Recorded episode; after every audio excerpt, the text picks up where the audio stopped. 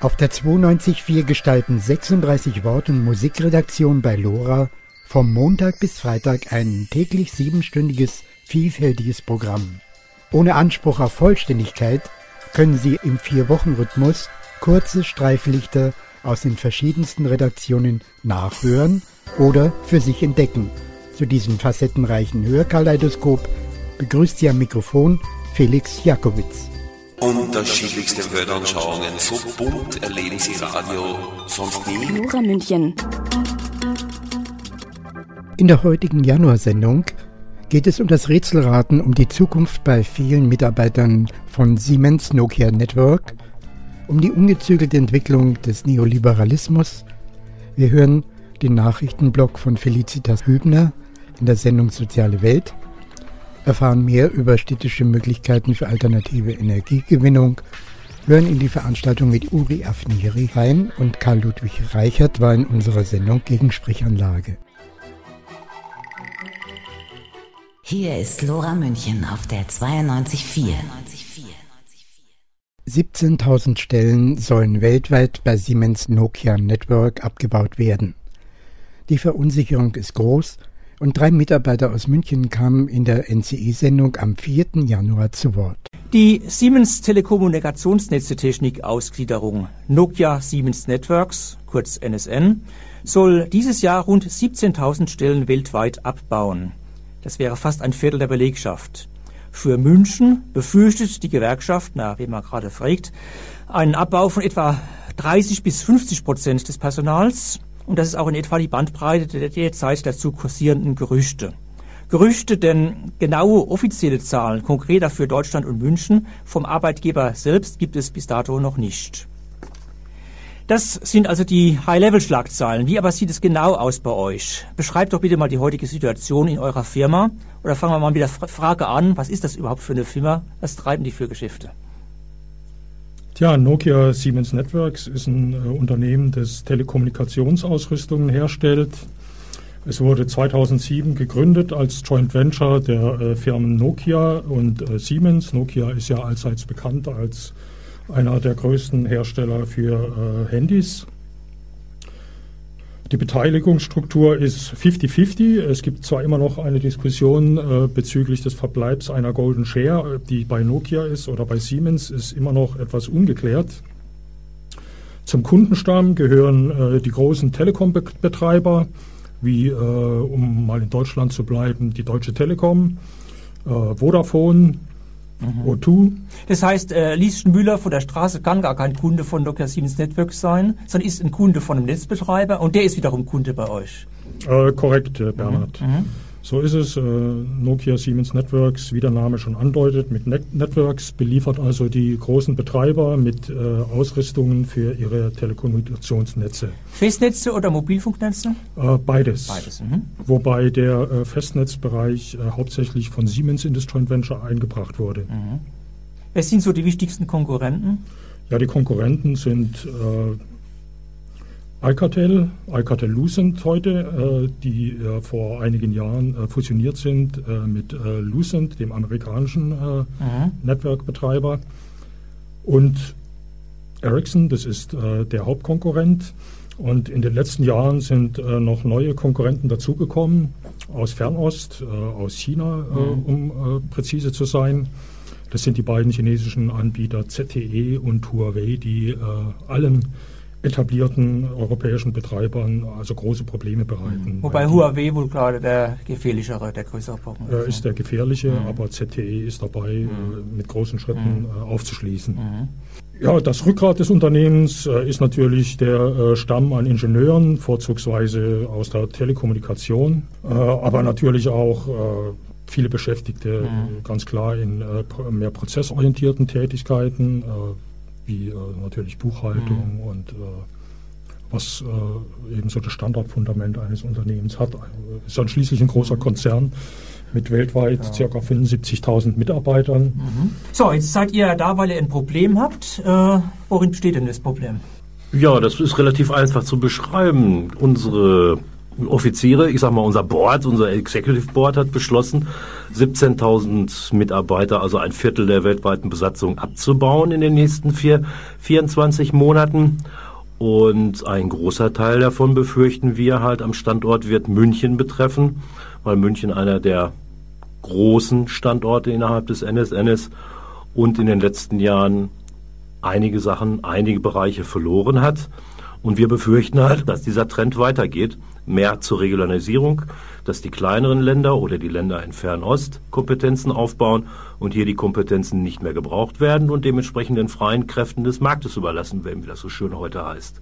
Stichwort Entsorgung über eine BEE über eine Weiterbildungsgesellschaft. BE, kurz zur Erklärung, ist eine Beschäftigungs- oder Transfergesellschaft. Ganz genau, eine mhm. Transfergesellschaft, wo die Mitarbeiter qualifiziert werden mhm. und dann hoffentlich einen neuen Job bekommen. Da wir aber sehr viele Kollegen und Kolleginnen haben, die deutlich über 50 sind, ist die Vermittlungschance da sicherlich nicht 100 Prozent, sondern deutlich drunter. Und wenn man da eine Familie zu versorgen hat mit Frau und Kindern und man kennt die Immobilienpreise hier in München und rund und Umland, dann macht man sich schon Sorgen um sein Gehalt und um den mhm. Fortbestand der Familie. Mhm. Aber diese äh, Aussage mit BEE und äh, Aufhebungsverträgen und so, das ist noch nicht ausgehandelt, sondern das ist erstmal nur eine Vermutung. Das ist alles bis mhm. jetzt heiße Luft, Vermutung. Mhm. mhm. Es gibt bis jetzt gar keine Verhandlungen, mhm. so viel wir wissen, mit dem Betriebsrat oder mit dem Gesamtbetriebsrat.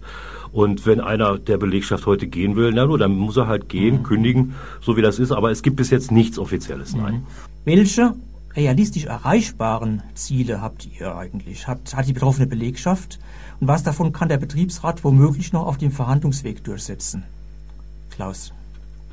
Ja, persönliche Ziele sind natürlich ganz klar. Ich würde ganz gerne bei dieser Firma bis zum Eintritt in die Rente arbeiten. Mhm. Und ohne nochmal irgendwo auf dem Arbeitsmarkt mit knapp 50 nochmal meinen Marktwert testen zu müssen. Das hat auch irgendwas damit zu tun mit Arbeitszufriedenheit. Das heißt, ich arbeite gerne für diese Firma. Es macht mir Spaß, morgens zu kommen. Ich habe nette Kollegen. Die Prozesse, an denen ich arbeite, machen mir Spaß. Die Projekte genauso.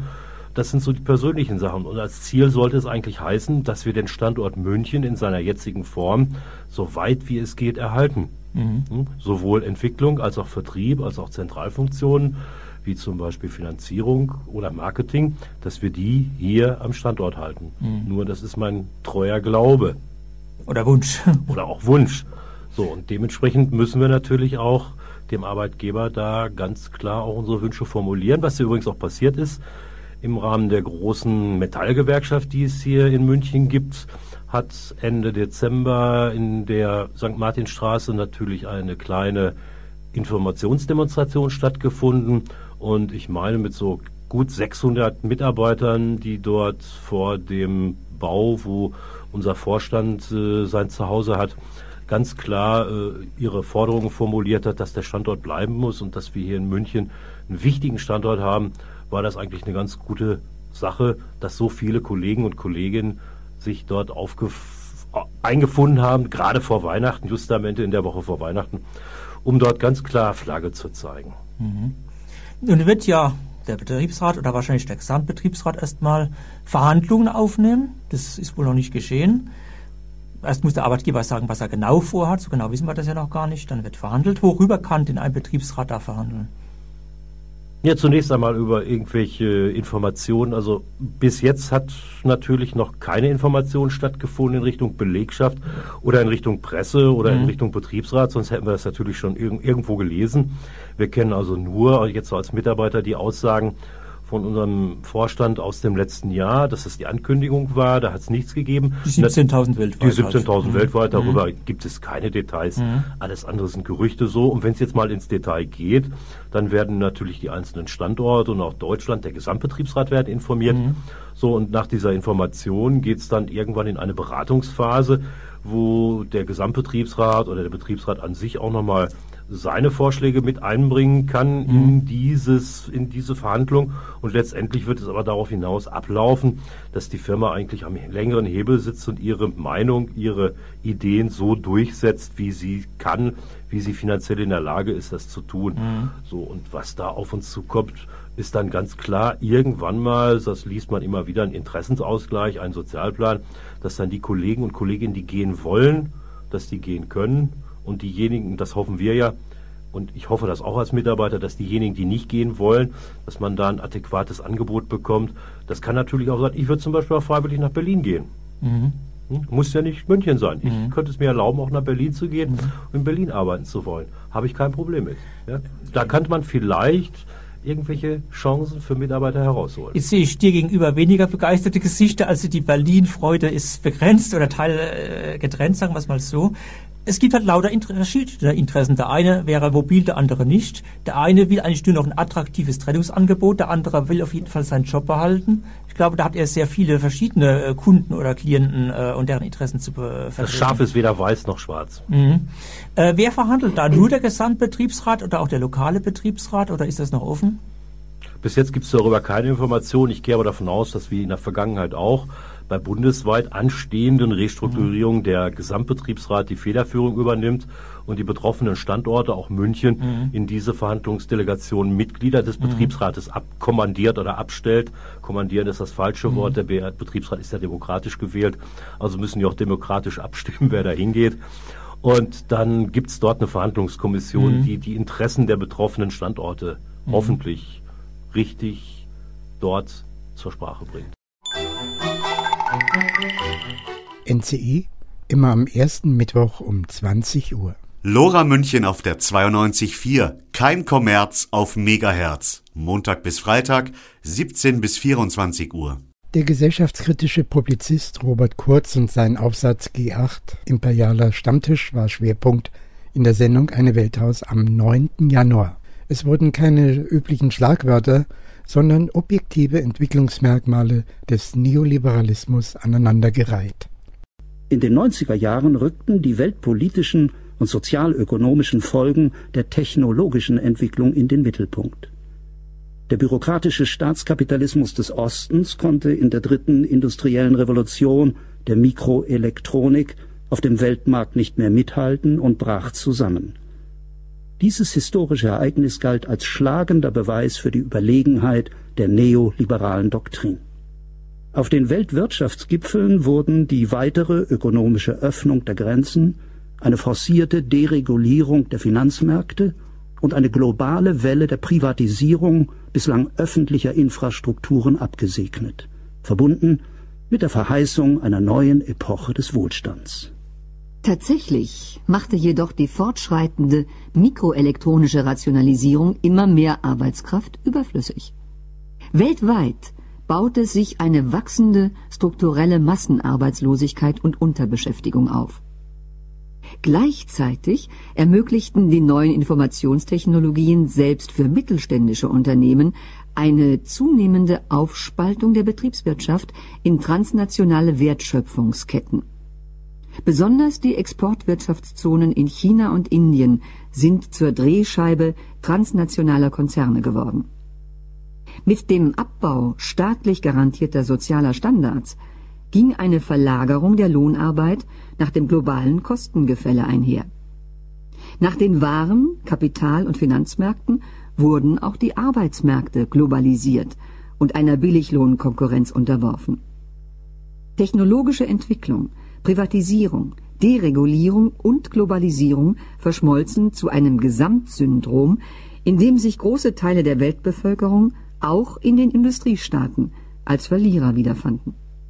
Diese Erfahrung einer als Raubtierkapitalismus empfundenen Wende in den Verhältnissen war es, die den Weltwirtschaftsgipfel 20 Jahre nach seiner Gründung für viele Betroffene zum Symbol für eine planetarische Politik des Sozialabbaus machte. Das Gipfelritual ist seither zur Zielscheibe für die Proteste der aufkommenden Anti-Globalisierungsbewegung geworden. Gerade die Gewerkschaften fühlen sich immer stärker in die Ecke gedrängt und ihrer in einem Jahrhundert erkämpften Mitspracherechte beraubt. In zahlreichen Ländern laufen ihnen die Mitglieder in Scharen davon, weil sie kein Zutrauen mehr haben, dass ihre Interessen noch vertreten werden können. Wie soll es weitergehen? Die Staats- und Regierungschefs der Gipfeltreffen sehen offenbar keine Möglichkeit, vom Zug des entfesselten Kapitalismus abzuspringen, der sich mit rasender Geschwindigkeit bewegt. Auf der anderen Seite sind auch die Manager sogar der Weltkonzerne und Finanzfonds nicht in der Lage, die ökonomischen Verkettungszusammenhänge zu steuern, denen sie in der globalen Konkurrenz ausgeliefert sind. Die Wirtschaftswissenschaftler wiederum raten zur Geduld. Andreas Löffler ist zuversichtlich, dass die Marktkräfte selber alles wieder einrenken werden. Globalisierung heißt zum einen der Eintritt Chinas in die äh, Weltwirtschaft, also WTO beitritt, und zum zweiten die Öffnung der osteuropäischen Märkte. Wenn man sich jetzt die Gesamtwirtschaft anschaut, die Weltwirtschaft anschaut, hat das im Wesentlichen einen großen Effekt gehabt. Der Gesamtwirtschaft hat sich die Relation von Arbeit zu Kapital zu Ungunsten der Arbeit verschoben. Wir haben mehr Arbeitskräfte, die aber nicht mit entsprechender Kapitalausstattung an den Märkten agieren. Was dann passiert, kann man sich aus klassischer Lehrbuchliteratur zusammenreimen. Äh, der Preis der Arbeit wird sinken und der Preis des Kapitals wird steigen und das beobachten wir derzeit auch. Das ist aber ein Effekt, der langfristig so nicht anhalten wird. Das heißt, perspektivisch wird sich äh, wieder ein neues Gleichgewicht einstellen, wo die beiden Bereiche wieder in, in eine vernünftige Relation kommen, spätestens dann, wenn die Chinesen und die Osteuropäer eben ein bisschen von dem Wohlstand erreicht haben, den wir heute haben. Das hat nicht unbedingt was mit der Notwendigkeit von Regulierung zu tun. Äh, insbesondere sollte man nicht ausschließlich äh, davon ausgehen, dass man eben, weil die Weltwirtschaft gerade in anderen Relationen von Arbeit und Kapital ist, der Staat eingreifen müsse. Im Gegenteil, das könnte sogar verheerende Konsequenzen haben. Von daher bin ich mir gar nicht so sicher, ob es überhaupt einen Weltstaat geben muss und ob es überhaupt solche Absprachen geben muss in dieser Allgemeinheit. Das Vertrauen in die losgelassenen Marktkräfte muss freilich mit einem ungedeckten Scheck auf eine keineswegs gewisse Zukunft argumentieren. Auf der anderen Seite ist der Protest selber nur auf der symbolischen Ebene international. Weil die Gewerkschaften im nationalen Rahmen hierarchisch aufgebaut sind, befinden sie sich nicht mehr auf Augenhöhe mit der transnationalen Repräsentanz des Kapitals. Muss sich da nicht etwas grundsätzlich ändern? Die Antwort des Gewerkschafters Stefan Doll ist eher zwiespältig. Also wir haben den Europäischen Gewerkschaftsbund. Es gibt ja auch weltweite Gewerkschaftsbünde. Sicherlich ist da die internationale Arbeit nochmal zu verbessern, keine Frage. Aber Gewerkschaften wurden schon immer international organisiert. Ich glaube, da gibt es die eine oder andere Verbesserungswürdigkeit, aber wir sind da auch dran. Ich glaube, es wäre falsch zu sagen, wir sind nationalstaatlich schwach, was wir nicht sind. Und darum verbünden wir uns jetzt wesentlich mehr international, weil, ich sag mal, aus zwei, drei Schwachen wird auch kein starker. Wichtig ist, dass die Gewerkschaften in jedem Land und insbesondere in der Bundesrepublik tatsächlich sich wesentlich stärker wieder aufstellen. Und ich glaube, da sind wir auf einem ganz guten Weg. Auch in den Gewerkschaften macht sich der Widerspruch zwischen entgrenzter Ökonomie und nationalem Rahmen bemerkbar. Das schlägt sich in den Konzepten gegen die ungebrochen neoliberale Ausrichtung der Weltwirtschaftsgipfel nieder. Der Kontrollverlust der politischen Instanzen hat sich seit Mitte der 90er Jahre durch die Entkoppelung der Finanzmärkte von der Realökonomie verschärft.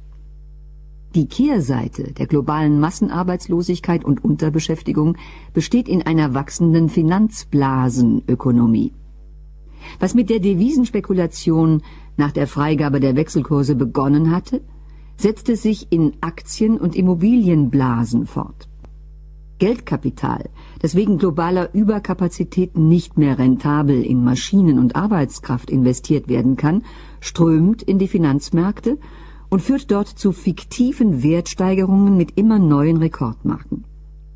Bei den weltweiten, oft in halsbrecherischer Weise kreditfinanzierten Übernahmeschlachten geht es hauptsächlich um das Zerlegen von Unternehmen, deren Einzelteile als Finanztitel gewinnbringend weiterverkauft werden. Berüchtigt in dieser Hinsicht ist das Finanzinvestment der sogenannten Hedgefonds. Dabei wird es auch Andreas Löffler mulmig. Es gibt Bereiche, wo man regulieren muss. Aber die Frage ist, an welchen Bereichen man reguliert und welchen Sinn es macht. Schauen Sie bei Hedgefonds beispielsweise, gibt es zunehmend das Bedürfnis, äh, von staatlicher Seite einzugreifen. Und zwar deshalb, weil die Hedgefonds eine sehr hohe Volatilität an den Märkten äh, hervorbringen und nicht in allen Fällen klar ist, ob das, was dort passiert, eine solide wirtschaftliche Basis hat und ob ein Zusammenbruch von Hedgefonds nicht globale wirtschaftliche Auswirkungen hätte.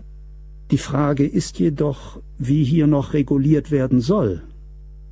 Auch bei den Weltwirtschaftsgipfeln ist dafür keine Lösung in Sicht. Eingriffe in die von niemandem mehr überschaubaren transnationalen Finanzbewegungen sind gefährlich, weil sie zum Platzen der Blasen führen und genau das auslösen können, was verhindert werden soll. Es handelt sich eben nicht um subjektive Geldgier irgendwelcher Spekulanten, sondern um ein strukturelles Dilemma, das seine Ursache in der unumkehrbaren Entwicklung von technologischer Revolution und Globalisierung hat. Lora aus dem Eine Welthaus an jedem Montag um 17 Uhr. Unsere Mitarbeiterin Felicitas Hübner hat ihre eigenen Nachrichtenauswahl in jeder ihrer Sendungen. Jetzt hören Sie den ungekürzten Block aus der Januarsendung. Nachrichten. Bolivien. Eine Weltpremiere. McDonalds zieht sich komplett zurück. Kampf um Tarifvertrag für das Berliner Ensemble. Münchner Stiftung finanziert Broschüre gegen Linksextremismus. McDonald's hat sich zum Jahresende 2011 nun noch offiziell aus Bolivien zurückgezogen. In La Paz, Cochabamba und Santa Cruz de la Sierra hatte der Fastfood-Konzern bis 2002 insgesamt acht Schnellrestaurants betrieben. McDonald's war es nie gelungen, auf dem bolivianischen Markt Fuß zu fassen.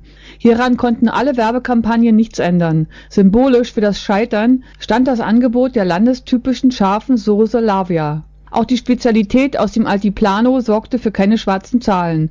Über ein Jahrzehnt lang schrieb McDonalds Verluste in Bolivien, ehe die Notbremse gezogen wurde. Erstmals verlässt das US-Unternehmen ein Land vollständig. Kuba ausgeklammert, ist Bolivien das einzige lateinamerikanische Land ohne ein McDonalds-Lokal. Diesem Phänomen widmet sich der Dokumentarfilm Warum McDonald's in Bolivien pleite ging. Dieser versucht zu erklären, warum alle Marketingstrategen die harte Nuss nicht knacken konnten und die Bolivianerinnen ihren Empanadas den Vorzug vor Hamburgern gaben. Zusammenfassen lässt sich das Ganze mit dem Begriff kulturelle Ablehnung. In dem Film äußern sich Köche, Soziologen, Ernährungswissenschaftler und Historiker. Dabei wird klar, dass die Bolivianerinnen weder das Produkt Hamburger an sich noch dessen Geschmack ablehnen, sondern sich am Fastfood allgemein stoßen. Dieses läuft ihrer Auffassung zuwider, wie eine Speise zubereitet werden sollte. In der bolivianischen Kultur ist es üblich, das Essen sorgfältig unter Beachtung der Hygiene zu kochen. Um den richtigen Geschmack zu erzeugen, spielt Zeit keine Rolle. Entsprechend groß ist die Wertschätzung für eine Speise. Klaus Peimann ist ein deutscher Theaterregisseur und der derzeitige Intendant des Berliner Ensembles. 2009 wurde der Ex-RAFler Christian Klar aus der Haft entlassen. Klaus Peimann hatte ihm schon Jahre zuvor einen Praktikumsplatz im Berliner Ensemble angeboten. Christian Klar verzichtete letztendlich, weil er befürchtete, dass das Theater, Peimann und er selbst Schaden nehmen könnten. Einen wirklichen Schaden erlebte das Theater in Berlin am 3. Januar. Die Premiere von Dangtongs Tod wurde durch eine künstlerische Intervention von ZuschauerInnen bereichert. Aufhänger war der laufende Arbeitskampf der sogenannten unsichtbaren Mitarbeiter des Hauses, den Menschen aus der Bühnentechnik, der Requisite und anderen Bereichen. Diese organisieren sich seit 2011. Sie wehren sich gegen zunehmend prekäre Beschäftigungsverhältnisse und fordern einen Tarifvertrag, wie er an anderen Berliner Theatern längst üblich ist. In diesem Jahr wird Klaus Peimann der Lessing-Preis verliehen werden. In der Begründung heißt es, Peimann halte das Ideal des Theaters als moralische Anstalt hoch. Währenddessen werden im Berliner Ensemble Hungerlöhne gezahlt. Es fehle an Kündigungsschutz und Transparenz. Die Protestierenden wandten sich gegen diese Diskrepanz von aufklärerischer Fassade und ausbeuterischer Praxis. Sie betonten ausdrücklich, dass es sich nicht um eine Gewerkschaftsaktion handelte. Die Intervention beruhte allein auf der Initiative bewusster Theaterbesucherinnen. Die Bundesregierung in Form des Familienministeriums bezuschusst den Münchner Herausgeber der Broschüre gegen Linksextremismus Demokratie schützen, Linksextremismus vorbeugen mit 121.260 Euro. Die Münchner Zeitbild-Stiftung in der Reichenbachstraße startete eine Hetzkampagne gegen Linksextremismus.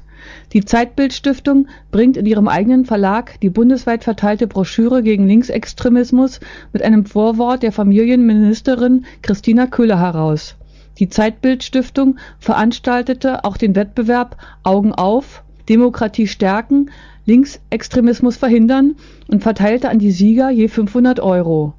Einer der Sieger des letzten Wettbewerbs war der niedersächsische Verfassungsschutz. Den Preis gab es für das Planspiel Demokratie und Extremismus, mit der SchülerInnen ab der 10. Klasse sich in die Rolle von Rechts- und Linksextremisten einfühlen sollen.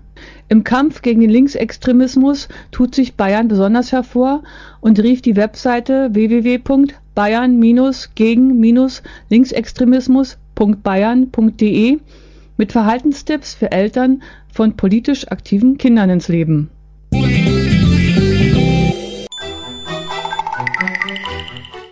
Soziale Welt, jeden Mittwoch 17 Uhr.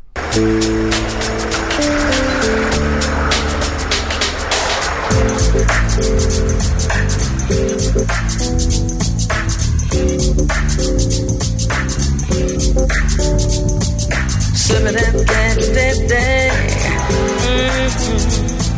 Sipping and day, day, day.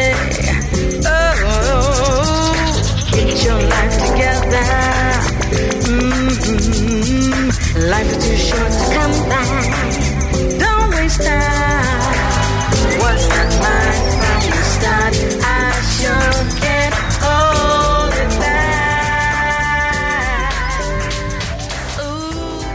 Es gibt gerade in München sehr viele gute Ansätze, die alternativen Energien zu erzeugen und lokal einzusetzen. Zum Beispiel der Bürger Solarpark.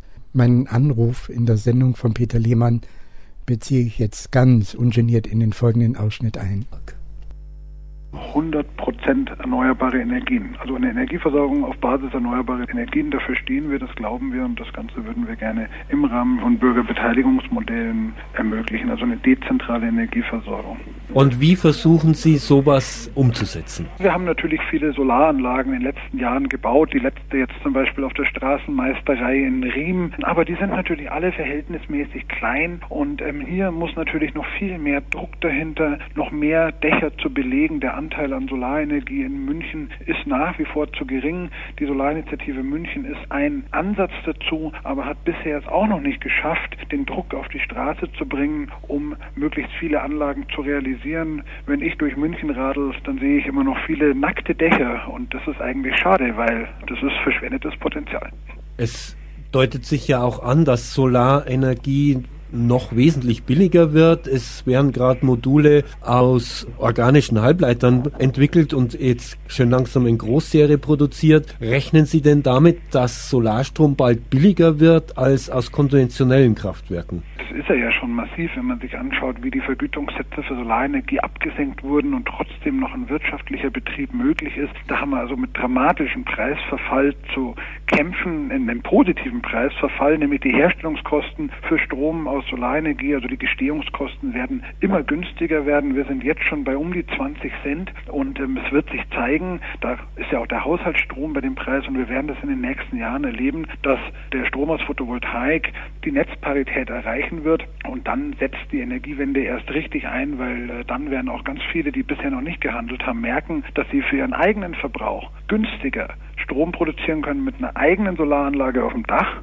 oder mit einer Beteiligung, als dass wenn sie den Strom von einem Anbieter beziehen. Und äh, da glaube ich, da wird noch wahnsinnig viel passieren. Und da kann man also auch nur allen Münchnerinnen und Münchnern sagen, nutzt die Möglichkeiten des Erneuerbaren Energiengesetzes, solange es es noch in der Sicherheit und Ausstattung gibt und bestückt eure Dächer mit Solarmodulen. Es rechnet sich. Angefangen haben wir ja schon im Jahr 2000 mit unserem ersten Bürger Solarpark. Also da haben wir einfach Module, Technik eingekauft, auf die Münchner Dächer geschraubt und mehrere Dächer gebündelt zu so einem Bürger Solarpark und dann konnten die Menschen also sich daran beteiligen und mit zweieinhalbtausend Euro dann sozusagen einsteigen und also auch eine ökologische Rendite erwirtschaften. Und das haben wir mittlerweile 21 Mal gemacht. 21 Bürgerenergiefonds mit unterschiedlichen Energiearten haben wir aufgelegt und ja, mittlerweile haben da rund 3000 Münchnerinnen und Münchner, aber auch andere Menschen aus dem Bundesgebiet rund 150 Millionen Euro in erneuerbare Energieprojekte investiert. So funktioniert das. Wie groß ist etwa der Anteil an Stromversorgung in München jetzt aus Ihren Quellen? Das kann man jetzt so nicht messen, weil wir kein Energieversorger in dem Sinne sind, sondern wir sind nur Projektentwickler und dann die Bürger, denen gehören ja die Energieanlagen und der Strom wird also ins Netz eingespeist und äh, von dem her ähm, ist es also sozusagen von dem Gesamtverbrauch von München her noch, würde ich jetzt mal sagen, sehr gering, aber eine Zahl kann man in dem Fall nicht nennen, weil wir eben nur das, die Energie einspeisen. Was gibt es jetzt außer diesem Solarpark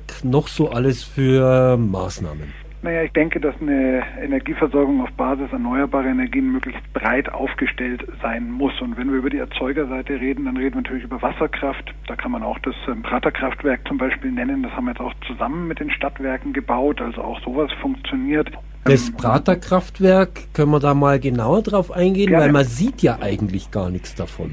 Das ist das Spannende. Das ist ja auch immer der große Punkt. Erneuerbare Energien, alle wollen den Ökostrom, alle wollen grüne Energie, aber sie soll bitte billig sein und möglichst unsichtbar. Bei dem Thema Windkraft haben wir das ja ganz frappierend, dieses Problem, dass die Windräder die Bürger auch stören, zum Teil natürlich auch zu Recht. Bei der Wasserkraft geht es immer um die Querverbauung der Flüsse, aber beim Praterkraftwerk haben wir den besonderen Fall, dass man im innerstädtischen Standort, also direkt an der Maximiliansbrücke unterhalb des Bayerischen Landtags, unterirdisch das Wasserkraftwerk gebaut haben. Und da werden also rund 10 Millionen Kilowattstunden Energie im Jahr erzeugt, genug für 4000 Haushalte in München. Und das komplett unsichtbar, weil die ganze Turbine und die ganze Technik steckt unter der Isar, unter den Kaskaden. Und der Fluss war an der Stelle ja eh schon verbaut, also mit einer Querverbauung, das Praterwehr, das gab es ja schon, das ist ja in der Stadt auch wichtig für die Hochwasserregulierung. Und von dem her haben wir also, sage ich mal, geringsten Einfluss auf das Ökosystem, aber Strom für 4000 Haushalte. Und das ist natürlich ganz was Besonderes, weil der ist emissionsfrei, geräuschlos und, wie Sie schon gesagt haben, unsichtbar. Gibt es mehrere solche, ja, ich sag mal, innovativen Ansätze, dass man eben über den Horizont hinausdenkt und Dinge ausprobiert, die es so bisher noch nicht gab?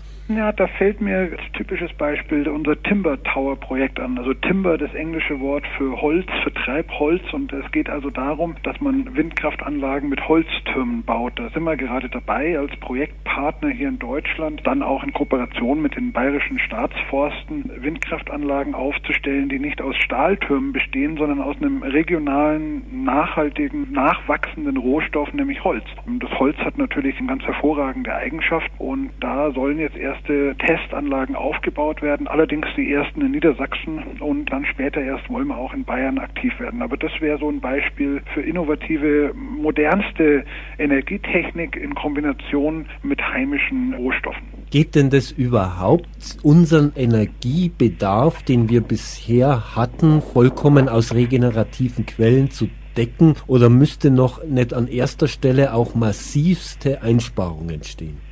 Da haben Sie vollkommen recht. Ohne die Einsparung und ohne eine deutliche Effizienzsteigerung geht's nicht. Also da kommen wir ganz klar im Gebäudebereich zum Beispiel oder auch im Bereich der Mobilität müssen wir schauen, dass wir runterkommen von unserem hohen Energiebedarf. Aber wenn wir das tun und wenn das Thema Energieeinsparung nicht immer nur eine Floskel bleibt, sondern auch tatsächlich ernst gemacht wird. Und da brauchen wir wichtige politische Rahmenbedingungen dafür. Dann sind wir überzeugt, dass man den Rest der Energie, den wir noch benötigen, zu 100 Prozent aus erneuerbaren Energien bereitstellen kann. Dabei muss man natürlich schon einschränken, ist der Energiemix sehr, sehr wichtig, weil nur mit Wind oder nur mit Sonne geht es natürlich nicht. Wir brauchen auch Speichertechnologien. Also wir müssen dieses große Energieangebot, das die Erneuerbaren haben und diese riesigen Potenziale, die müssen wir irgendwie speicherfähig bekommen, weil wir sonst nicht zu jeder Tages- und Nachtzeit den Bedarf liefern können. Und das ist auch wiederum ein politisches Thema. Wir brauchen ein erneuerbares Speichergesetz,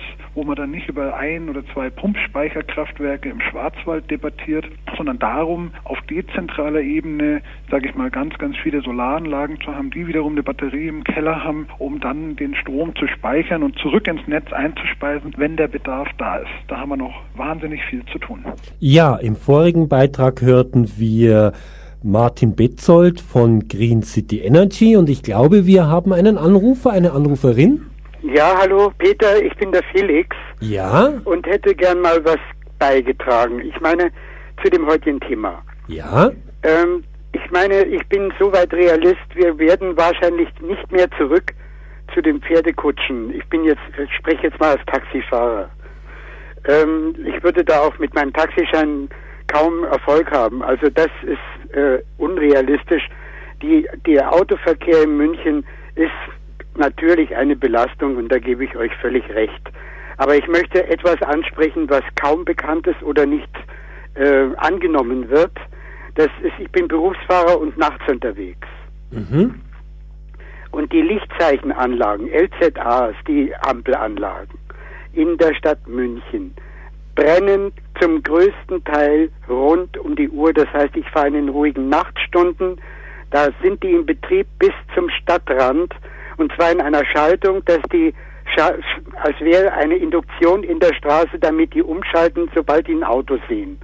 Das- und das ist für mich absolut nicht ökologisch. Das wäre natürlich ein Punkt, eine nette Anregung, wo man sagt, na in der Nacht, wenn der Verkehr sehr gering ist, eine Ampelanlagensteuerung, die bei Unterschreiten von einer gewissen Verkehrsdichte einfach den Weg frei macht. Und dafür gibt es intelligente äh, Verkehrsleitsysteme, die auch der Stadt München vorgelegt wurden. Ich weiß, wovon ich rede. Ich habe einen Fahrgast gehabt von Ampelbau Huber.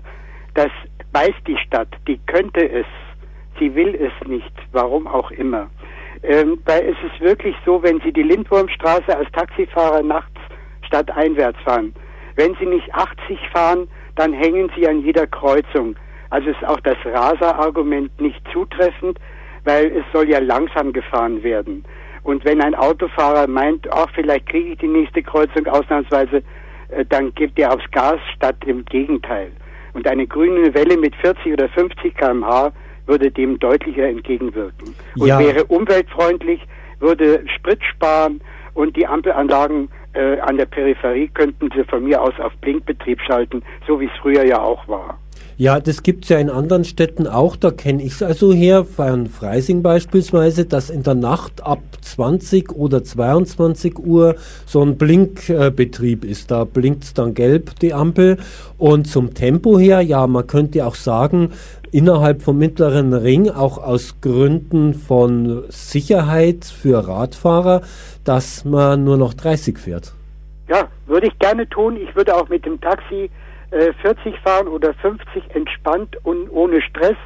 Äh, es würde Sprit sparen. Es sind ja auch ökologische Taxis unterwegs. Das ist ja nicht, dass wir alles äh, Umweltsünder sind. Es gibt sehr viele Hybridtaxis in München äh, das, und es gibt auch Gastaxis. Also das wäre kein Thema. Aber dass man die Autos, die Autofahrer zwingt, an jeder Kreuzung zu stehen und was bei jedem unnötigen Anfahren aus dem Auspuff kommt, dann kann man ja mal die Nase hinhalten. Vielleicht auch unser Verkehrsplaner in München. Ja, also eine gute Anregung. Ja. Wir schauen mal, ob das jemand von äh, zu entsprechender Stelle hört. Soziale Welt, jeden Mittwoch 17 Uhr. Radio Lora bezahlt jährlich über 3000 Euro an die Telekom für die Leitung zum Funkturm. Helfen Sie uns bei der Bewältigung unserer Aufwendungen und werden Sie Mitglied im Lora Förderverein für 40 Euro im Jahr. Informationen gibt's unter 089 480 2851 oder im Internet unter lora924.de. Uri Afniri hat im vergangenen Jahr einen Vortrag im Völkerkundemuseum München gehalten. Hören Sie jetzt Ausschnitte aus dem zweiten Teil der Veranstaltung. Zur Sendung gebracht am 16. Januar. Zionismus war eine historische Bewegung, eine der großen historischen Bewegungen des letzten Jahrhunderts. Und äh, genauso, als heute, heute- jemand fragen, sind Sie ein Sozialist? Was heißt heute Sozialist zu sein? Heißt es äh, ein Mao Zedong oder seine Nachfolger? Heißt es Sozialdemokraten in Deutschland? Heißt es äh, Kuba und Fidel Castro? Alles sind Sozialisten, aber es sind sehr, sehr verschiedene Sozialisten. Wenn Sie, wenn Sie damit meinen, was, wenn, mich jemand fragt, sind Sie ein Zionist, dann antworte ich, wenn Zionismus bedeutet, dass ich will, dass der Staat Israel besteht, in Sicherheit bin ich ein Zionist. Wenn ich, ich betrachte mich als einen israelischen Patrioten, ich betrachte mich als mehr patriotisch als meine Regierung, denn ich glaube, dass das Lebensinteresse Israels den Frieden braucht. Und für mich ist das Ding. Wenn Sie sagen, sind Sie ein Zionist, dass Sie sagen, alle Juden der Welt sind im Grunde verpflichtet, Israel zu unterstützen, dann bin ich kein Zionist. Jemand, der, der, der, der, ein jüdischer Mensch, der sich entscheidet, in München zu leben, als deutscher Staatsbürger, ist ein deutscher Staatsbürger, ist kein israelischer Staatsbürger. Und er kann mir auch nicht vorschreiben, wie ich leben soll und was ich tun soll. Und ich als, als Israeli kann ja auch den, den Juden in München nicht vorschreiben, was sie tun sollen. Sondern, äh, wie manche Zionisten es glauben. Manche Zionisten glauben ja, die, alle Juden der Welt sind verpflichtet, Israel zu unterstützen, durch dick und dünn, ganz egal, was wir anstellen. Und dass wir das Recht haben, uns einzumischen in dem, was die Juden überall in der Welt tun. So ein Zionist bin ich nicht. Äh, ich möchte, ich komme aus, aus dem Irak, aus Bagdad. wo ihr großer Bruder alles vernichtet hat, wurde der Irak 100 Jahre zurückgeworfen. Äh, Und ich äh, sage herzlich, dass Sie hier sind. Freut mich, dass Sie hier sind. Meine Frage,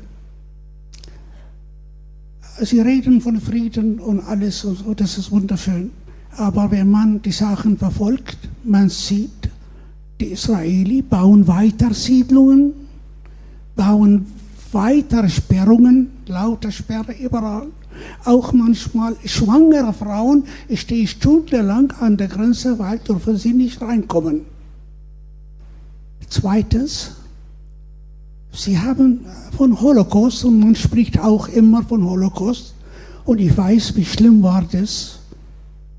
Können die Juden nicht mal an Vergangenheit denken und menschlich mit dem anderen Leuten leben? Wissen Sie, wissen die Juden, wie die Freiheit kostbar ist? Warum machen sie alles so mit den Palästinensern? Ja, zweitens. Ich war Herr, Herr, Herr Botschaft, Herr Exzellenz, Israel hier bei uns vor drei Mo Monaten ungefähr. Und ich habe ihm nur gefragt, wie lange wird der Israeli Okkupation dauern.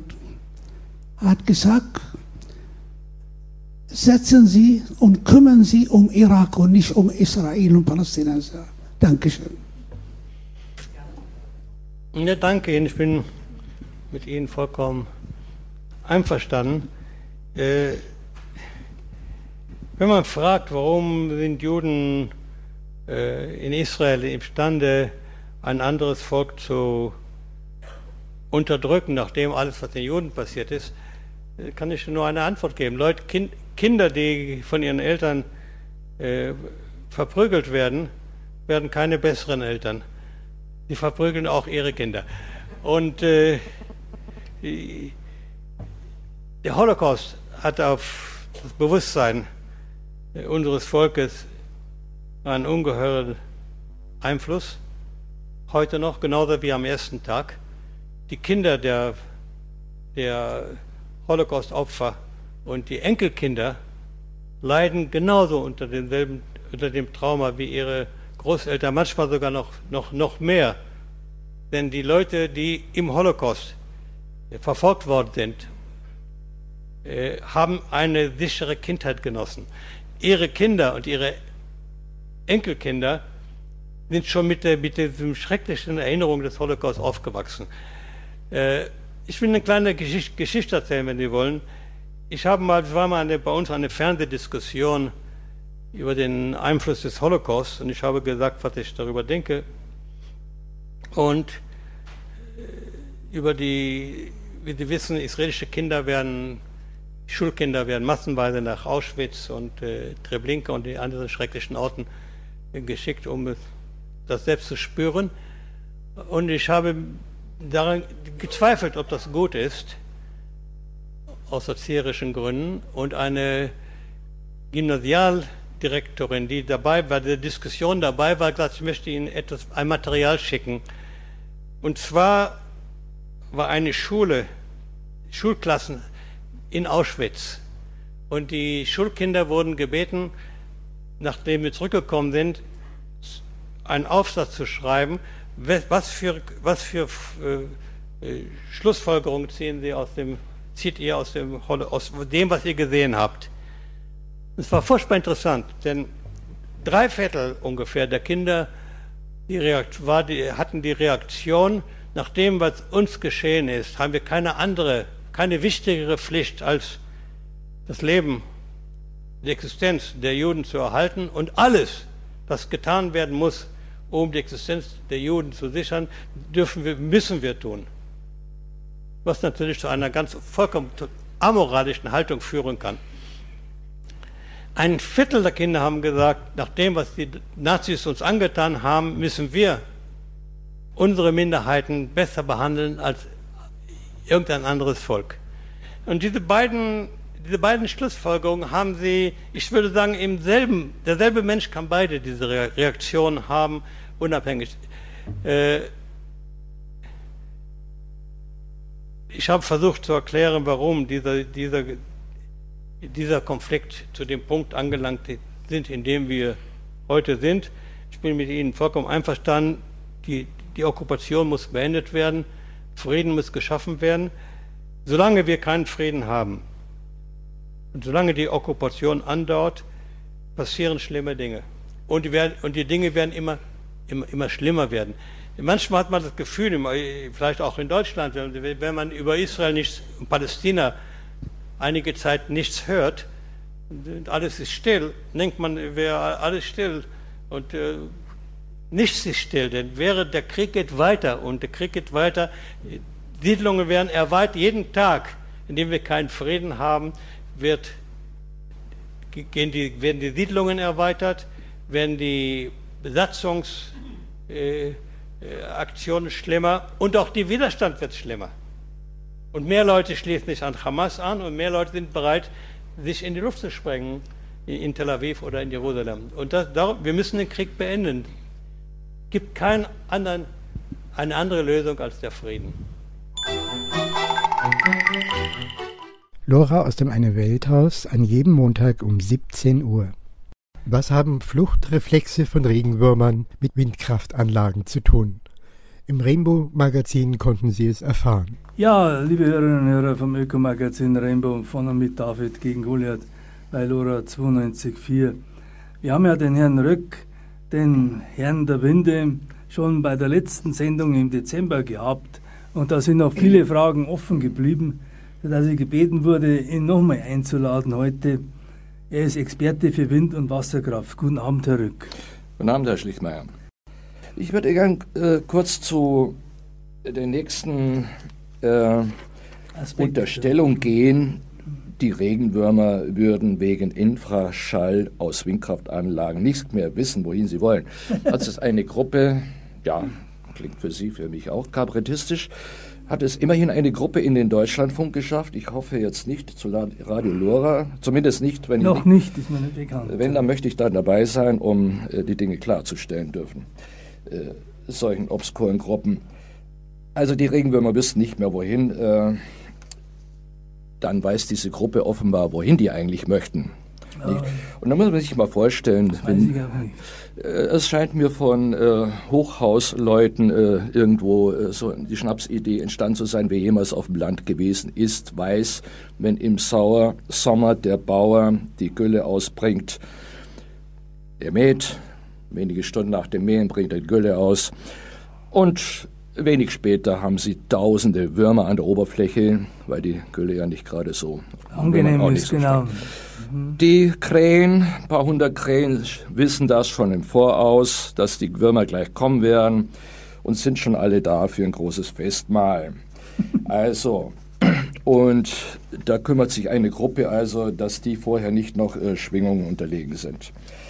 Äh, aber das ist ein Beispiel, dass es hier ja nicht um Physik geht, sondern äh, die Massen durch etwas an den Haaren herbeigezogenen noch aufzustacheln.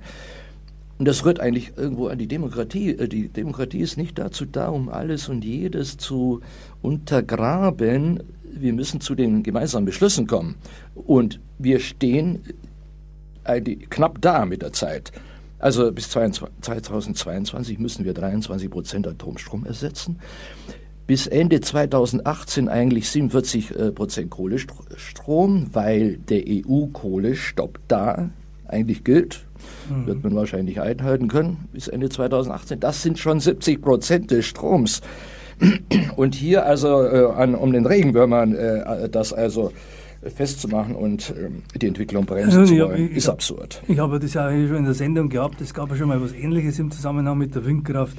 Oben in Norddeutschland äh, gab es einen eigenen Verein zum Vogelschutz, der behauptet hat, äh, die Windkraftanlagen äh, da an der Küste würden also die Vogelfluglinie stören und es würden Tausende von Vögeln da umkommen, weil sie sich nicht orientieren können und dann den äh, ja, Windrädern nicht ausweichen. Und dann hat sich aber herausgestellt, bei näherer Untersuchung, und das trifft man immer wieder an, bei solchen Themen, äh, dass da hinter diesem Verein für Vogelschutz in Wirklichkeit also ja äh, Leute stehen, die von RWE gesponsert sind. Also das heißt also, man kauft sich sozusagen die Gegner Mhm. ein, nur weil man natürlich keine Windkraft haben will, sondern weil man beispielsweise lieber Atomstrom verkauft. Gut, ähm, zu den Vogelschlagvorwürfen habe ich einige Studien gelesen und zwar sind hier die amerikanischen Umweltverbände äh, noch schärfer, sensibler als äh, die europäischen, aber die kommen auf dieselben Ergebnisse bei den Zählungen, nämlich pro Windkraftanlage ein halber Vogel pro Jahr. Also jede Katz, simpel gesagt, äh, frisst mindestens so viel wie 100 Windkraftanlagen, Vögel. Und der zweite, äh, wie Sie sagen, äh, da habe ich selbst schon beobachten können. Äh, Es Mhm. gibt aber Erzählungen von anderen. Wenn Sie einen Vogelschwarm, ich habe es selbst bei Ulm erlebt, da flog ein Vogelschwarm auf zwei Windkraftanlagen zu und nicht keineswegs drumherum, auch nicht drüber hinweg, sondern mitten durch. Also mir schien das, dass sie gerade eine Lust dazu hatten, äh, dort schön äh, durchzufliegen. Äh, wie ein Reiz äh, für sie sah das für mich aus. Das würde dazu passen zu einer anderen Beobachtung, dass äh, in Mainz war das bei Windkraftanlagen, die Gittertürme hatten. Ausgerechnet da drin haben die Vögel genistet, ein Nest gebaut. Und außerdem im Getriebehaus, wo es schön warm ist, die haben im Winter dann gar nicht äh, weggeflogen, obwohl es Zug- Zugvögel waren. Mhm. Die müssen ja beim Nestbau schon jedes Mal zwischen den Flügeln durch und in der künftigen Zeit ja auch bei der Fütterung. Also, äh, wenn Sie auch ein drittes Beispiel noch äh, erlauben. Ja. Auf der Landstraße fahren Sie mit 80 km/h mit dem Auto und also ich bremse dann immer Genau, das habe etwas. ich auch schon überlegt. Ja. Und in 15 Metern, also in letzten Bruchteil einer Sekunde, fliegen die erst weg und schaffen das auch. Und bei den langsam rotierenden Windkraftanlagen, die also sechs bis zwölf Umdrehungen nur machen in der Minute, schaffen die das Spielen. Und wenn da mal ein Vogel erwischt wird, dann war er wahrscheinlich ganz Genau, gesund. Genau. Das Ökomagazin Rainbow immer am zweiten Donnerstag um 19 Uhr.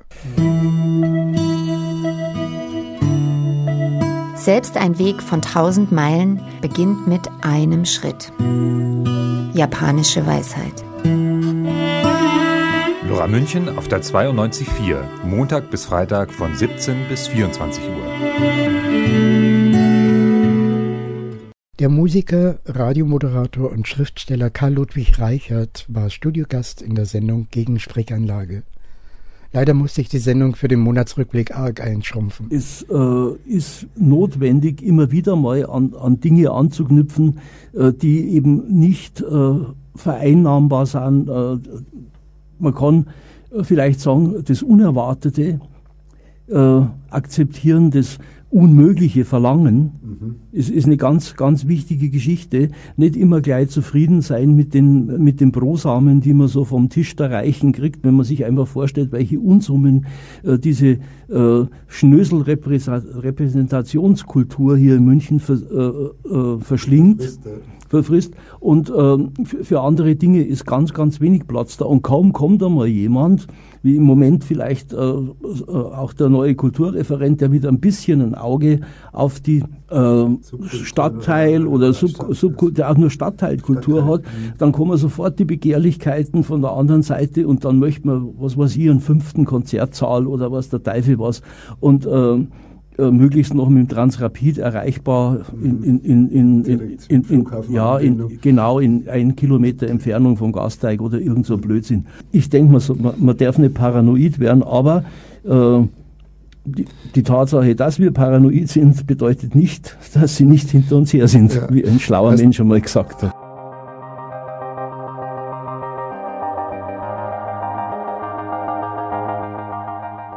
Die Sendung ist für heute vorbei. Ich hoffe, es waren interessante Entdeckungen für Sie dabei. Bis zum nächsten Mal in vier Wochen verabschiedet sich der für die Sendung verantwortliche Redakteur Felix Jakowitz. Wenn Ihnen das Programm gefallen hat und Sie uns unterstützen wollen, dann werden Sie Mitglied im LoRa Förderverein für 40 Euro im Jahr. Informationen kriegen Sie unter www.lora924.de oder unter der Telefonnummer 4802851. Noch einmal 4802851. Wenn Sie wollen, spenden Sie auch direkt auf unser Konto bei der Stadtsparkasse München. Die Kontonummer lautet 88 150 115. Noch einmal 88 150 115. Wie geht's weiter im Programm bei Lora? Es folgt das Lora Magazin mit aktuellen Themen und Meinungen. The cornfields dot the hillsides where once there were hickory and chestnut.